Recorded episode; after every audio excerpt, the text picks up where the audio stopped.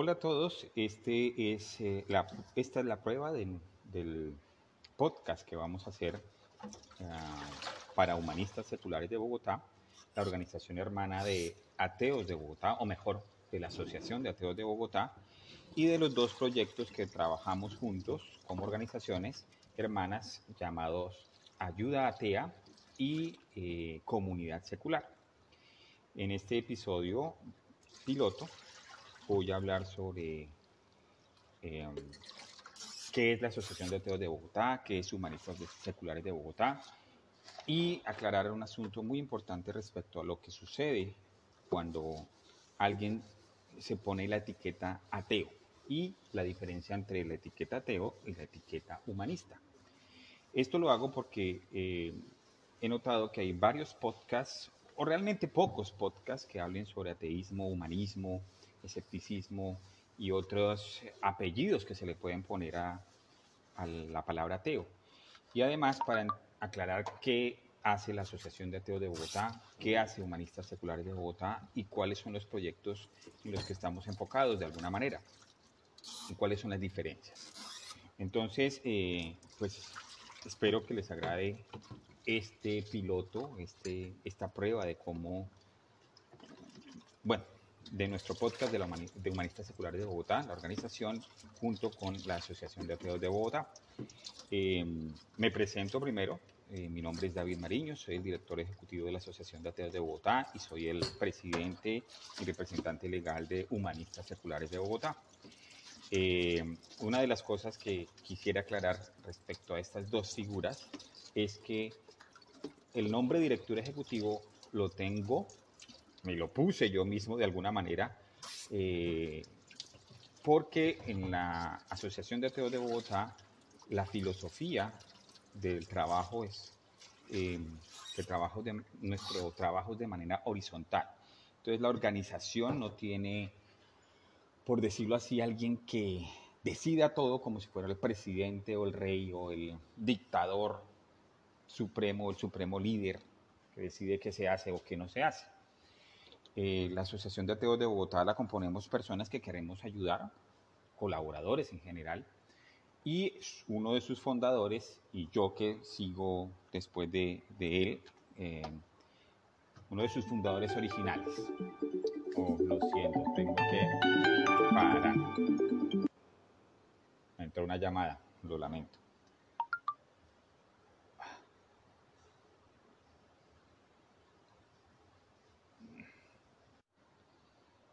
Bueno, entonces ya, ya pude resolver el problema de la llamada, discúlpenme, eh, por eso es un piloto, tengo que pensar en esas cosas y una de las cosas que no había considerado es que a mí me pueden llamar en cualquier momento mientras estoy haciendo la grabación.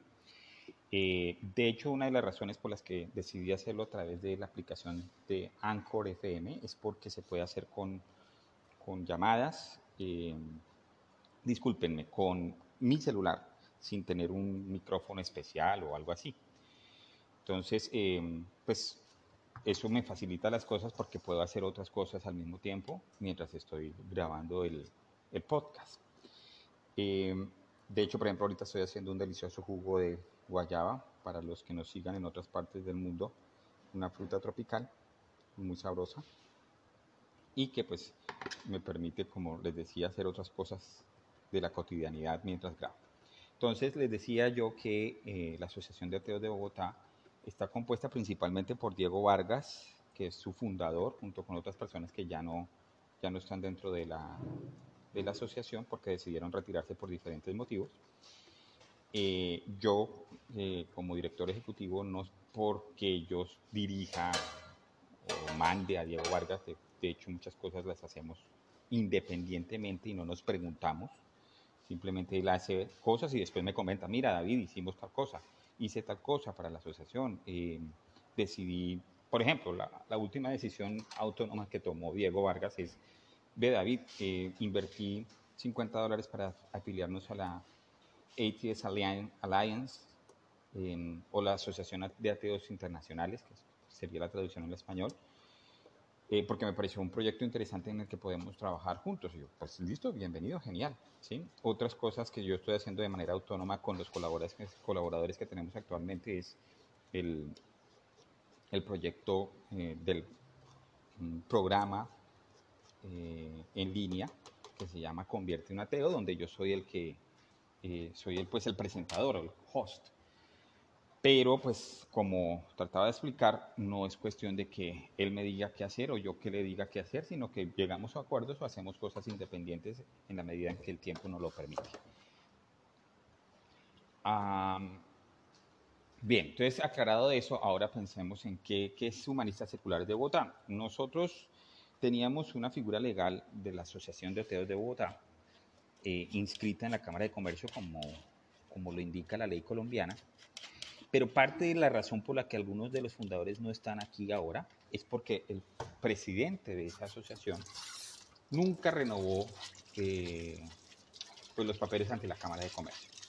Y eso hizo que pasara el tiempo, pasara el tiempo, y pues eh, como no se renovó, era ahora mucho más caro eh, tratar de recuperar esa figura legal que simplemente hacer una nueva. Entonces, eh, con uno de los eh, fundadores, estuvimos discutiendo para el 2018 cuál era la mejor opción, decidimos por la recomendación del, recomendación del contador y por otra razón que ya paso a explicar, crear Humanistas Seculares de Bogotá, junto con Diego Vargas también, y otras dos personas que se nos unieron en el proyecto. Em, la razón que quería explicar de por qué decidimos no eh, invertir el dinero, además de que era bastante, en la Asociación de Ateos de Bogotá, en renovar pues, o recuperar pues el nombre de la Asociación de Ateos de Bogotá de manera legal, es porque también pensamos en, en que la palabra ateos está estigmatizada. Lastimosamente, aún sigue habiendo una reticencia muy fuerte cuando se escucha esa palabra en, ya sea para dársela a un individuo o más aún a una organización. Como nosotros teníamos como parte de los objetivos de nuestra organización eh, presentar proyectos para recibir financiación, eh, proyectos a ONGs, a instancias gubernamentales, etcétera, etcétera. Entonces, una de las conclusiones que sacamos es, hombre, mejor hagamos eh, una, pongámosle un nombre de algo que nosotros apoyamos y que pueda incluir a los ateos. Y por eso decidimos eh, ponerle Humanistas Seculares de Bogotá. Entonces, voy a explicar qué es ser un ateo y qué es ser un humanista para entender por qué eh, nuestra decisión de tomar ese nombre que incluye a los ateos, pero no necesariamente eh, excluye a los religiosos. Entonces, empecemos por definir qué es un ateo. La RAE, pues cuando uno busca en el diccionario, dice que ateo es aquel que niega a Dios pero nosotros no consideramos que esa es la definición que nos describe a nosotros. De hecho, curiosamente, la RAE saca esa definición porque la RAE fue una institución eh, de alguna manera eh, influenciada por el catolicismo. Entonces, el catolicismo creó su propia narrativa sobre quiénes somos los ateos y qué hacemos los ateos. En vista de eso, por eso la definición de la RAE es aquel que niega a Dios. ¿sí?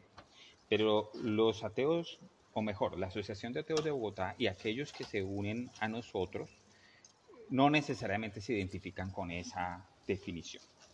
La mejor definición la podemos encontrar en los diccionarios eh, ingleses, como el de Oxford y Cambridge. Si usted va y mira, eh, en ese sitio, o en esos sitios mejor, puede encontrarlos incluso en Internet, usted puede ver que la definición es la falta de creencia en Dios o dioses.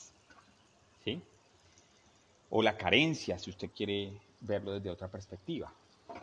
Entonces, mire que es una cosa muy diferente es que usted niegue que Dios existe y otra cosa es que usted no crea que Dios existe. Es muy diferente. Y nosotros en la organización, los fundadores, nos ascribimos más a esa a esa definición de los diccionarios ingleses. ¿Por qué? Porque es que desde el punto de vista filosófico usted no puede negar eh, simplemente porque usted quiere.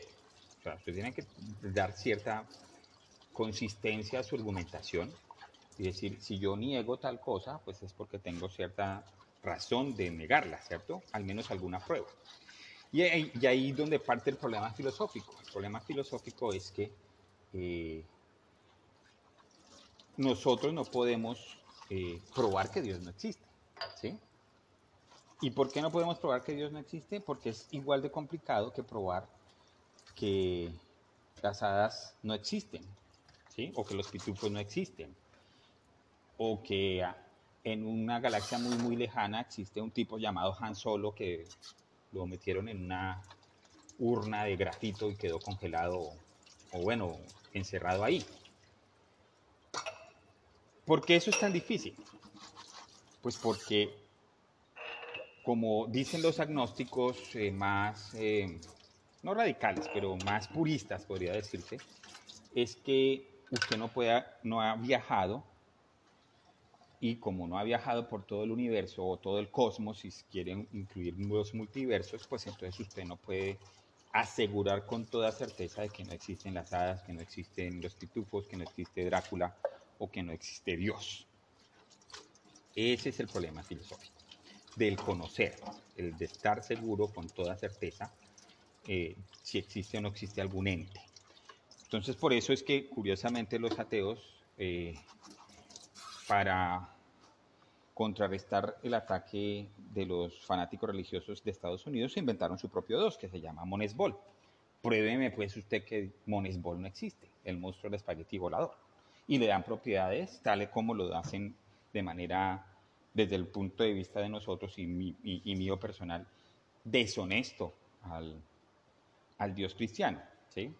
Y, y en general casi todos los dioses, porque los teólogos de la mayoría de los dioses que existen, eh, actualmente, que son adorados, pues, que tienen seguidores, hacen la misma treta. Ponen a Dios fuera de todo alcance, de modo tal que, entonces, como son fuera de todo alcance de la física, fuera del universo, es un ser metafísico absoluto, entonces, pues, solucionan el problema que usted no, puede darle evidencia de que existe o no. ¿sí? Entonces, lo ponen eh, de forma tal que eh, si usted utiliza el método científico, pues no puede probar que existe o no existe, ¿sí? Porque no tiene, mejor dicho, las propiedades son tan bien hechas que entonces cualquier cosa que usted ponga para poder eh, llegar a una conclusión evidente desde el punto de vista de la, de la ciencia utilizando el método científico, impide que usted pueda encontrar a ese Dios. Entonces, por eso eh, me parece deshonesto, porque es más o menos lo que plantea Russell con, la, con la tetera de Russell o Carl Sagan con el dragón en su cochera. ¿Qué es eso? Pues que lo que, el planteamiento de, de, Carl Sagan es bastante chévere. Hay un pequeño como librito o cuento, pues, si usted lo quiere llamar así, eh, sobre el, dragón en la cochera. Entonces él, él dice lo siguiente, ¿usted qué, qué, opinaría si yo le digo, yo tengo un dragón en mi cochera o en mi garaje, pues por darle el nombre que conocen en otras partes de Latinoamérica. Yo tengo un dragón ahí en, en mi garaje. Pues lo más sencillo que usted quisiera, o mejor dicho, la primera pregunta que le surgiría es, ay, pues yo quiero verlo, vamos. Entonces, eh, usted muy hábilmente para salirse del problema de que yo quiero verlo, le dicen, no, es que es invisible. Entonces su amigo pues dice, bueno, pero pues si le ponemos, qué sé yo, harina en el piso, pues vamos a ver sus pisadas. Entonces así pues yo me puedo dar cuenta que efectivamente usted tiene un dragón en la cachera. Entonces usted dice, no, es que lo que pasa es que él vuela. Entonces usted dice, bueno, pues entonces eh, supongo que como es un dragón, él bota fuego, entonces podemos poner una cámara de esas de detección de calor y podríamos verlo de esa manera, a través de su, la generación de fuego. No, es que el, fuego que él bota no tiene calor, dice usted. Entonces, pues ya su amigo va a empezar a dudar, pero ¿cómo así? O sea, todo lo que yo le digo para que lo podamos detectar, usted me, me saca, me saca cuentos, ¿sí? De hecho, podríamos alargar eso con el hecho de que, mm, no, lo que pasa es que eres un ser metafísico que es atemporal, o sea, no pertenece a nuestro tiempo, está en el pasado, en el presente y en el futuro, ¿sí? Y es, está fuera del alcance de la física. Entonces imagínese, si usted lo ubica fuera del tiempo y fuera de la física, pues ¿cuál sería la diferencia entre un ser que, entre un dragón de verdad y un dragón que no existe, o cualquier cosa que no existe? Cualquier cosa que usted se invente. Llámelo dragón, llámelo monesbol, llámelo Shiva, llámelo Brahma, llámelo Jehová, Yahvé o lo que sea. Si usted lo ubica fuera del espacio y del tiempo, pues ¿qué queda? Nada, ¿sí? Queda la nada filosófica. Entonces, ¿cuál sería la diferencia entre la nada filosófica y Dios? ¿Que usted se lo imagina con poderes especiales? Entonces, ahí es donde está el, asunto respecto a, lo que creemos los ateos y lo que no. Es decir, nosotros consideramos, la mayoría de los ateos, pero valga la redundancia, yo estoy hablando de mi conocimiento particular y de lo que he visto que comparten mis amigos de Humanistas Seculares de Bogotá y la Asociación de Ateos de Bogotá, que no hay evidencia suficiente para llegar a la conclusión de que ese ser mitológico o ese ser metafísico, si lo quiere llamar, existe porque como lo plantean es primero deshonesto, desde el punto de vista intelectual y segundo porque las otras razones que nos han dado, por ejemplo las, eh, las cinco métodos de Tomás de Aquino y otras, o el argumento cosmológico, etcétera, tienen también errores eh, y tienen todavía muchas eh, cosas que los ponen a, cojear. Entonces, la conclusión a la que hemos llegado nosotros es no, no existe Dios. Y de hecho, eh, para concluir, para, mejor dicho, no para concluir, sino para dar remate a la definición de ateo que en la que nosotros nos ascribimos, una de las cosas que me pareció muy interesante eh, en otro, de otros ateos que han tenido la oportunidad de discutir sobre el tema con religiosos, es eh, la definición que adoptan los compañeros de, eh, em, de Texas, de no recuerdo cómo se llama ahorita la asociación de ellos, pero ellos sí tienen un programa que se llama ATS Experience. Generalmente el, host de ese programa es eh, es un calvito que fue como 27 años pastor de una iglesia eh, protestante de allá en Texas y que pues luego llegó a la conclusión de que Dios no existe y es excelente eh, orador y excelente eh, o un individuo con excelentes cualidades para debatir. Entonces él lo explicaba como em, basándose en la, ¿cómo decirlo? Sí, en el sistema judicial gringo, el sistema judicial de Estados Unidos. En Estados Unidos a usted no lo declaran culpable o inocente, sino lo, lo declaran culpable y no inocente, o no culpable mejor. Entonces, cuando a usted lo declaran no culpable, es que el jurado, después de analizar todas las pruebas que presenta la fiscalía, o el abogado acusador, si lo quiere llamar así de, esa manera, ellos llegan a la conclusión, no hay suficientes pruebas para concluir que esa persona es culpable. Entonces es no culpable. ¿sí? Y de hecho, cuando eh, empieza el juicio, en muchas ocasiones, lo que le pide el juez al, al individuo que, que está siendo acusado por algún delito es, ¿usted cómo se declara? Y la persona responde no culpable, not guilty. Entonces, McDonald Hunting muy hábilmente explica, mire, ustedes los, eh, le decía un oyente de su, de su programa, o un televidente, como lo quieran llamar, porque es en video. Eh, ustedes los religiosos nos dicen que, que Dios existe. ¿sí? Entonces podríamos pensar en Dios se le acusa de existir, dice MacDonald ¿Sí? Nosotros, los ateos, por lo menos los de esta organización, de este programa de Atheist Experience, hemos analizado todas las pruebas que ustedes supuestamente nos presentan. Y nosotros hemos llegado a la conclusión como jurado de que Dios es no culpable de existir. Entonces, por eso nosotros no creemos en Dios. Entonces, nosotros no estamos negando a Dios y no estamos, no estamos, eh, eh, no, no, es una cuestión de una creencia, dice McDougall Hunting, no es que nosotros no creamos en Dios en el sentido religioso de la creencia, es simplemente que consideramos que la evidencia de que existe Dios no es suficiente para yo concluir que Dios existe y por ende vivo mi vida como si no existiera.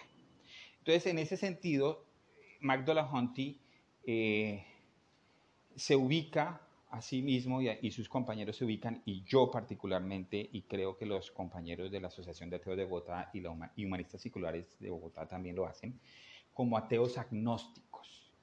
De hecho, Bertrand Russell, un filósofo eh, del siglo XX muy, muy conocido, él decía, mire, yo en mi posición oficial es que soy ateo, pero si lo veo desde el punto de vista filosófico es que soy agnóstico, porque evidentemente yo no puedo probar que Dios no existe. Pero por eso él también habla con un ejemplo similar al del dragón de la cochera, es que, eh, del, sí, de la cochera o del, del garaje, él ponía un ejemplo que se llama la tetera de Russell. Entonces, él decía, yo no pruebo que no hay una tetera, no puedo probar que hay una tetera dándole la vuelta a la órbita en, en Marte, ¿sí? Pero el hecho de que yo no pueda probar eso no implica que entonces esa tetera existe. Como no puedo probar que Dios existe, y los, de hecho los religiosos como lo ubican fuera de todas las posibilidades de probarlo, pues entonces yo simplemente digo, ah, bueno, pues usted no me puede probar que existe, entonces yo simplemente voy a tomar la conclusión más racional, más... Eh, la mejor conclusión que me parece a mí que es no existe y voy a vivir mi vida como que no existiera.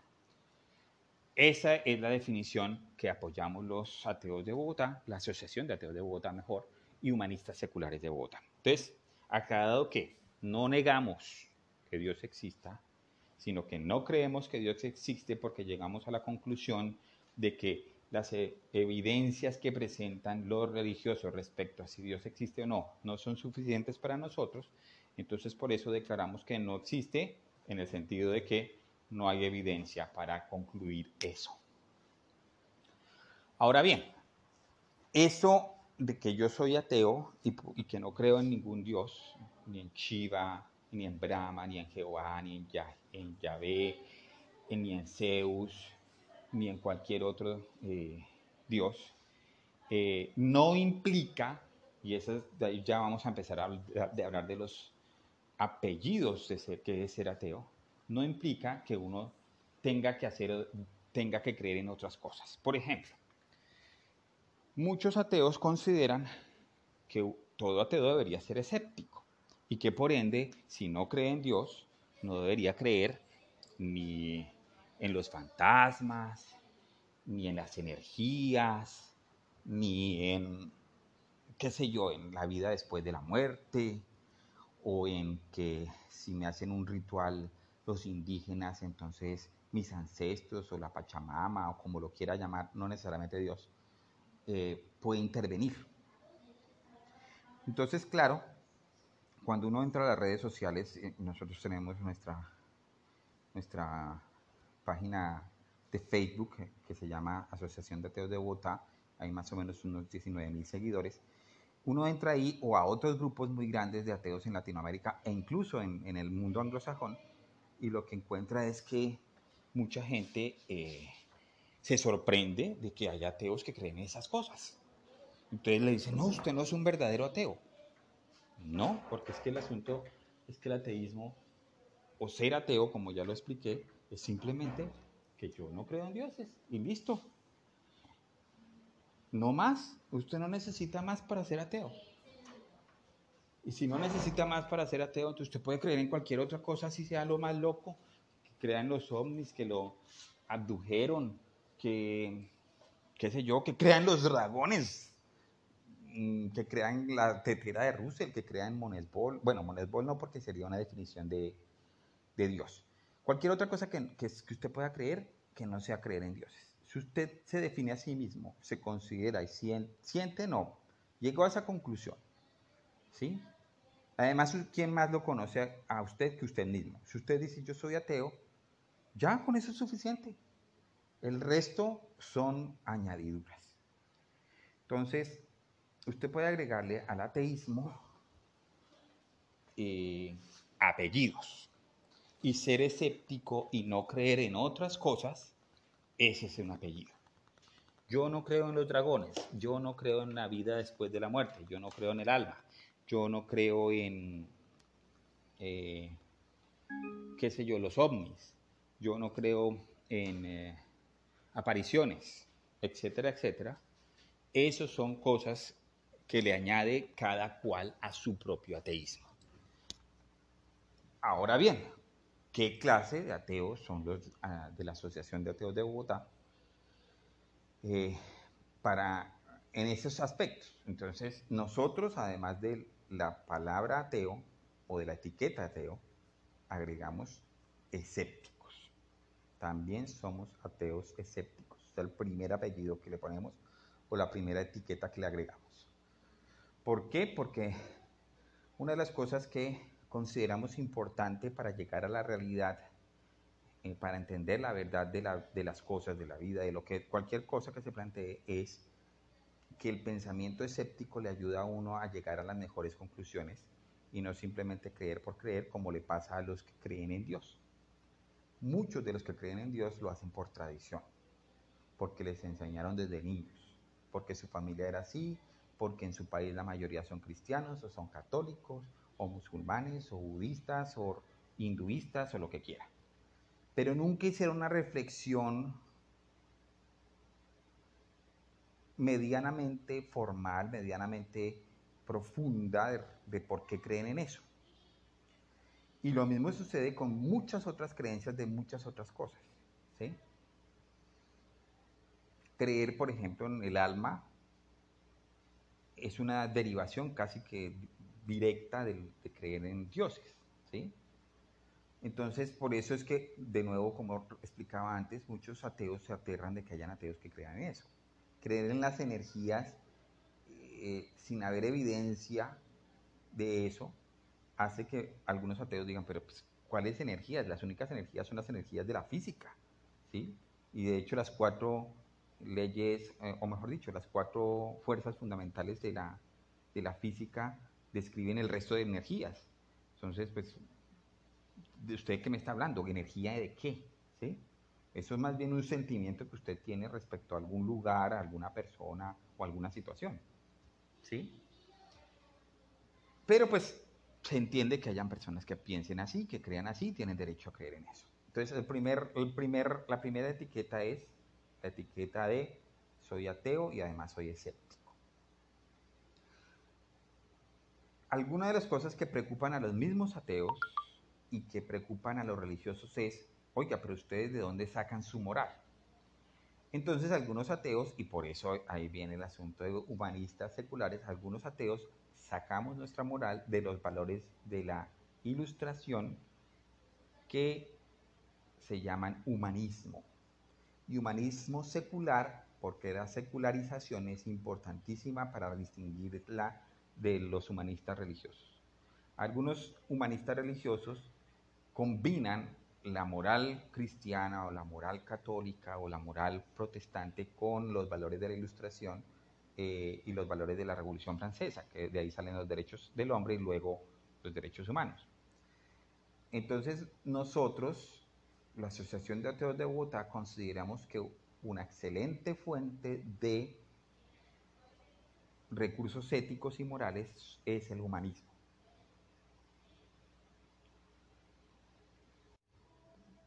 ¿Y qué es el humanismo? Pues el humanismo es simplemente una visión del mundo. Disculpen el ruido, empezó el vecino a poner música fuerte. Estaba cerrando las ventanas. Entonces, el humanismo es simplemente, o bueno, no simplemente, es un movimiento intelectual que surge en la ilustración. Como probablemente ustedes saben, o si no lo saben, pues los invito a que lo hagan porque es una historia muy, muy interesante. La ilustración en resumidas cuentas es que la gente de más o menos el siglo XIV y XV llegan a la conclusión, oiga, pero nosotros estábamos centrados en todo lo que decía la Iglesia Católica. Y no, no mirábamos si había otra forma de probar la realidad, de entender el mundo. Entonces, algunas personas empezaron a ilustrarse, o sea, estudiar por su cuenta y estudiar de otra forma que no fuera a través de lo que permitía la Iglesia Católica, y entonces empezaron a cuestionar muchas de las cosas que la Iglesia Católica enseñaba eh, por la experimentación, por los estudios que tuvieron de otros libros diferentes o los estudios directos de las fuentes de la Iglesia Católica. Recordemos que la Iglesia Católica quiso establecer como su autoridad intelectual utilizando la filosofía griega. Y muchas de las cosas que se enseñaban antes de la ilustración era basado en lo que habían dicho los filósofos griegos. Pero los filósofos griegos no eran infalibles y además nunca utilizaron el método científico. Ellos simplemente pensaban, sacaban conclusiones y como les parecían conclusiones lógicas, no miraban, no experimentaban, no observaban, no llegaban a conclusiones basadas en los hechos, simplemente en que sonaran lógicos y siguieran la lógica aristotélica y ya. Esto no quiere decir que no se puedan llegar a verdades a través de la filosofía. Sí, sí se puede. Y, a, o a través de la lógica. Claro que se puede. El asunto es que a veces solo con pensar no es suficiente. Se necesita mirar los datos, observarlos, hacer experimentos y llegar a conclusiones lógicas basadas en esos datos.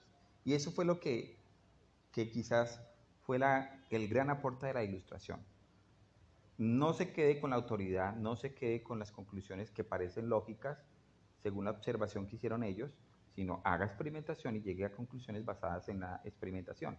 Entonces, la ciencia dio un salto tremendo de nuevo durante la ilustración y eso también llevó a que se cuestionaran los asuntos de la iglesia. Y al cuestionarse los asuntos de la iglesia, entonces se llegó a la conclusión de que, oiga, y si no tenemos entonces Mm, un Dios que nos diga qué tenemos que pensar y qué es bueno y qué es malo, ¿cómo podemos sacar nosotros nuestras propias conclusiones? Pues por eso se llama humanismo, porque se centra en los humanos. Nosotros lleguemos a conclusiones según la observación. Nosotros eh, consideremos un sistema moral y de ahí los derechos del hombre y luego los derechos humanos, donde se considera que todos los humanos somos iguales ante la ley y no hay un tipo que fue nombrado por Dios para decidir qué queremos para nosotros y que nos gobierne y que diga qué es bueno y qué es malo. Entonces nos llamamos humanistas seculares de Bogotá por eso precisamente, porque nos separamos de la iglesia, ese es el secularismo, y nos llamamos humanos o humanistas, mejor dicho, porque queremos añadirle eh, esa parte eh, de decidir por nosotros mismos, como humanos, qué es bueno y qué es malo, y mejor aún decidirlo a través de la observación de los hechos. Hasta aquí voy a dejar el podcast sobre eh, qué es ateísmo, quiénes somos nosotros eh, y las eh, otras etiquetas que, le agregamos a nuestra, a nuestra visión del mundo. En el siguiente podcast voy a continuar con un poco más sobre el humanismo y un poco más sobre otras etiquetas que le agregamos a nuestra visión del mundo y lo que es la Asociación de Ateos de Bogotá. Muchas gracias por escucharme.